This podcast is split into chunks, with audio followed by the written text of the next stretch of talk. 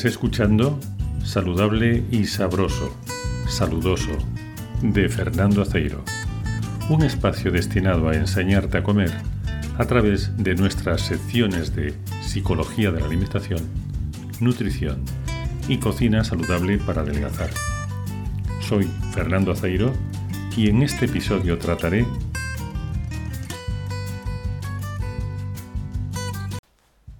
¿Qué es más importante? ¿Lo que comemos o cómo lo comemos?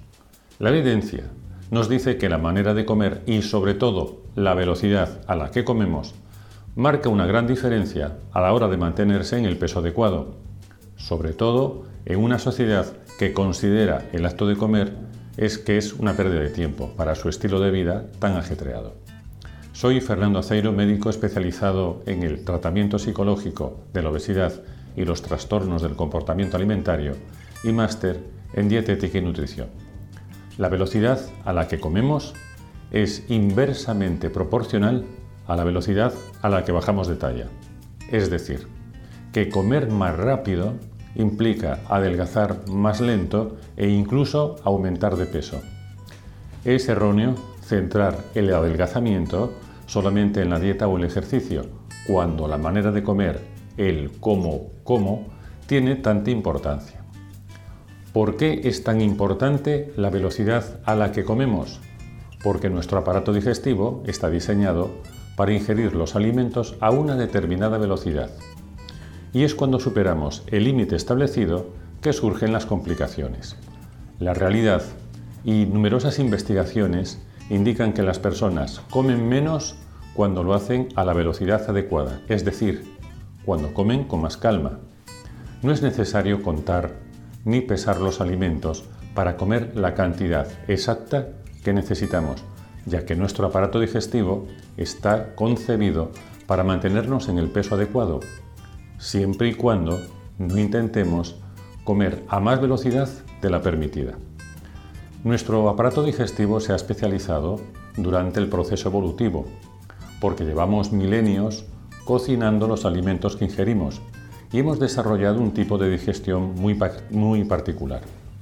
El proceso de digestión se parece a cómo funciona la cadena de montaje de una fábrica.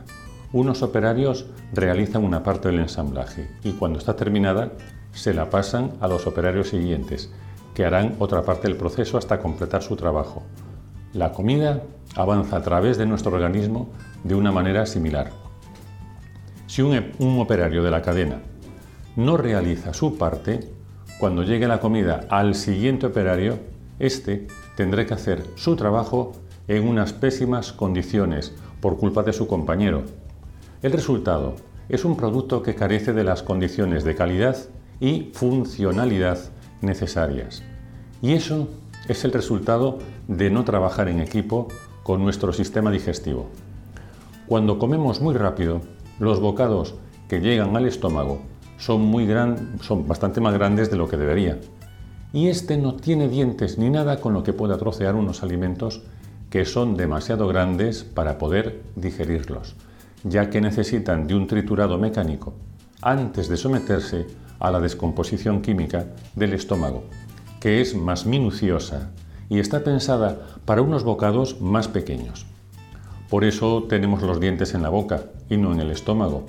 Además, los dientes están especializados en distintos tipos de corte y trituración, como lo indican esos nombres tan significativos, incisivos, caninos, molares. Es necesario tener en cuenta que llevamos siglos utilizando cubiertos que facilitan esa reducción de tamaño de los alimentos e incluso los cocinamos para ablandarlos y para facilitar su digestión. Lo que más ha influido en nuestra evolución como especie no fue la aparición de una mutación que nos hizo más inteligentes, ni la intervención de los extraterrestres, como piensan algunos, sino el hecho de empezar a cocinar para ablandar los alimentos. Las mandíbulas potentes de los homínidos más primitivos necesitaban de un cráneo pequeño, compacto, de frente udiza y de unos arcos supraorbitales sobredimensionados, porque aquel cráneo tenía que amortiguar el impacto de una mandíbula muy poderosa, adaptada a una musculatura masticatoria muy potente. que era necesaria para masticar unos alimentos demasiado duros. La mandíbula, al masticar, impacta literalmente contra el cráneo y es necesario que los huesos del mismo descompongan esa fuerza tan descomunal en unos vectores más pequeños. Al empezar a cocinar, nuestra especie produjo unos cambios anatómicos que nos hicieron evolucionar a Homo sapiens. El cráneo creció hacia adelante y hacia arriba, lo que permitió alojar un cerebro con unas áreas prefrontales más desarrolladas. Pero, si seguimos empeñados en comer unos bocados demasiado grandes, es muy posible que evolucionemos hasta conseguir el aparato digestivo de un cocodrilo. Comeremos una vez al mes y pasaremos haciendo la digestión una semana. El tiempo que ahorraremos por un lado lo perderemos por el otro y vuelta a empezar. Cuando los bocados que llegan al estómago son demasiado grandes o están muy compactados entre sí, porque los hemos comido muy rápido, el resultado es que no podemos hacer bien la digestión, ya que el ácido del estómago solamente es capaz de actuar en la capa más externa del alimento, sin poder alcanzar su interior.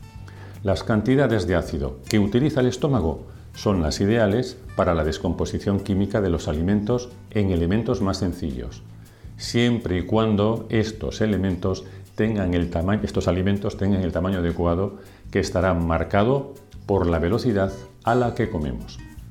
Me refiero a una persona que trocea y mastica porque come a una velocidad normal, esto es, más despacio. En el caso de una persona que come demasiado rápido, lo único que el estómago puede hacer es acaparar la comida poco troceada hasta que consiga digerirla y para ello deberá producir cada vez más ácido, lo que contribuye a aumentar la sensación de plenitud, pues el ácido se suma a la comida que permanece en el estómago sin digerir. Pero llega un momento en que el ácido empieza a atacar las paredes del estómago, porque hemos producido demasiada cantidad. Hay personas que en estas condiciones pueden sentir hinchazón, dolor, quemazón o molestias, pero hay un pequeño porcentaje de personas que sentirá una angustiosa sensación de vacío, que malinterpretará como hambre. Es cierto que cuando come un bocado, ese vacío se alivia, pero es debido a que la comida diluye la fuerza del ácido y no a que se alivia el hambre. Cuando el estómago no digiere, tampoco puede compartir la comida con el resto del cuerpo, que así permanecerá en ayunas aunque hayamos comido. Por eso no es raro sentir hambre nada más acabar de comer, porque nuestra mente hace una interpretación errónea de lo que sentimos y concluimos que seguramente comimos demasiado poco porque no es normal sentir hambre tras la comida y no entendemos por qué engordamos si pasamos tanta hambre. Pero la realidad es muy distinta. Basamos nuestro razonamiento en una creencia errónea ya que el organismo solo tiene en cuenta lo que se digiere y no la cantidad de comida que se come y que permanece estancada en el estómago sin digerir. Necesitamos alrededor de 20 minutos para sentir la sensación de saciedad. Si comemos en menos tiempo, tendremos hambre todo el día, a pesar de haber comido demasiado. Podemos comer en 5 minutos mucha más cantidad que en 20 minutos, todo es cuestión de velocidad. La limitación física que implica el diseño de nuestro estómago nos ayuda a comer la cantidad necesaria para mantener un peso adecuado, pero podemos desajustar el mecanismo físico de control de cantidad cuando le damos más prioridad a otros asuntos que acaparan todo nuestro tiempo y toda nuestra atención. Y la ansiedad que nos provoca nos induce a comer más rápido y más cantidad. ¿Por qué comemos rápido? Porque comemos en modo automático, sin la participación de la razón ni de la conciencia. De hecho, durante la comida solemos pensar en lo que haremos a continuación. Y como ocurre que las horas de las comidas suelen coincidir con momentos de un cambio de actividad a lo largo del día, solemos comer pensando en una gran cantidad de cosas que tenemos pendientes. Así nuestra mente viaja a toda velocidad y nuestra manera de comer parece querer seguirla. Por así decirlo, nuestra mente suele ir dos o tres jugadas por delante de lo que estamos haciendo en el momento, por lo que nunca vivimos el presente. Vivir el presente y mm, concentrarse en comer sirve para que el cerebro se reajuste de manera automática a lo largo del día para que así podamos ser más eficientes. El pensar deprisa va en contra de la eficiencia. Hacer deprisa un trabajo no es lo mismo que hacerlo mejor, en menos tiempo, con un mayor ahorro de energía, sin cometer errores y disfrutando del proceso. Trabajar deprisa o hacer todo a correr hace que cometamos más equivocaciones y que seamos menos eficientes. Vivimos en una civilización en la que está bien visto carecer de tiempo y hacer todo deprisa. A pesar de la revolución que implicó el cocinar en nuestro desarrollo como especie más inteligente, está claro que algo ha fallado, porque no le estamos dando un buen uso a un cerebro tan evolucionado. Nuestro estilo de vida nos empuja a comer rápido, nuestras preferencias y nuestra gestión del tiempo hacen lo mismo. La oferta de comida elaborada, preparada para ser consumida rápido, supera con creces a otras maneras de cocinar. Ya no es que no se tenga tiempo para cocinar, sino que no se emplea tiempo en cocinar, porque se utiliza en otras cosas. Algo muy similar está ocurriendo con los trastornos del sueño. Cada vez hay más personas que quieren vivir sin dormir. Querer saltarse los preliminares e ir directamente al grano le quita gracia a la vida. Pesadez, hinchazón, flatulencia, reflujo, acidez, indigestión y obesidad son síntomas que te indican que a tu cuerpo no le gusta cómo comes. Cuando escuchas el lenguaje de tu cuerpo, puedes mantener una buena relación con él y todo es más fácil, sobre todo mantener el peso adecuado. En definitiva, mantenerte en el peso adecuado es una cuestión de ritmo, porque la velocidad es el espíritu del ritmo. Todo se reduce a eso, a mantener un ritmo más sostenible, a escuchar dentro de nosotros mismos y seguir nuestro propio ritmo. Plantéate que nunca tendrás el tiempo suficiente cuando estás haciendo algo que le conviene a otros y que siempre tendrás tiempo de sobra cuando haces lo que más te conviene a ti.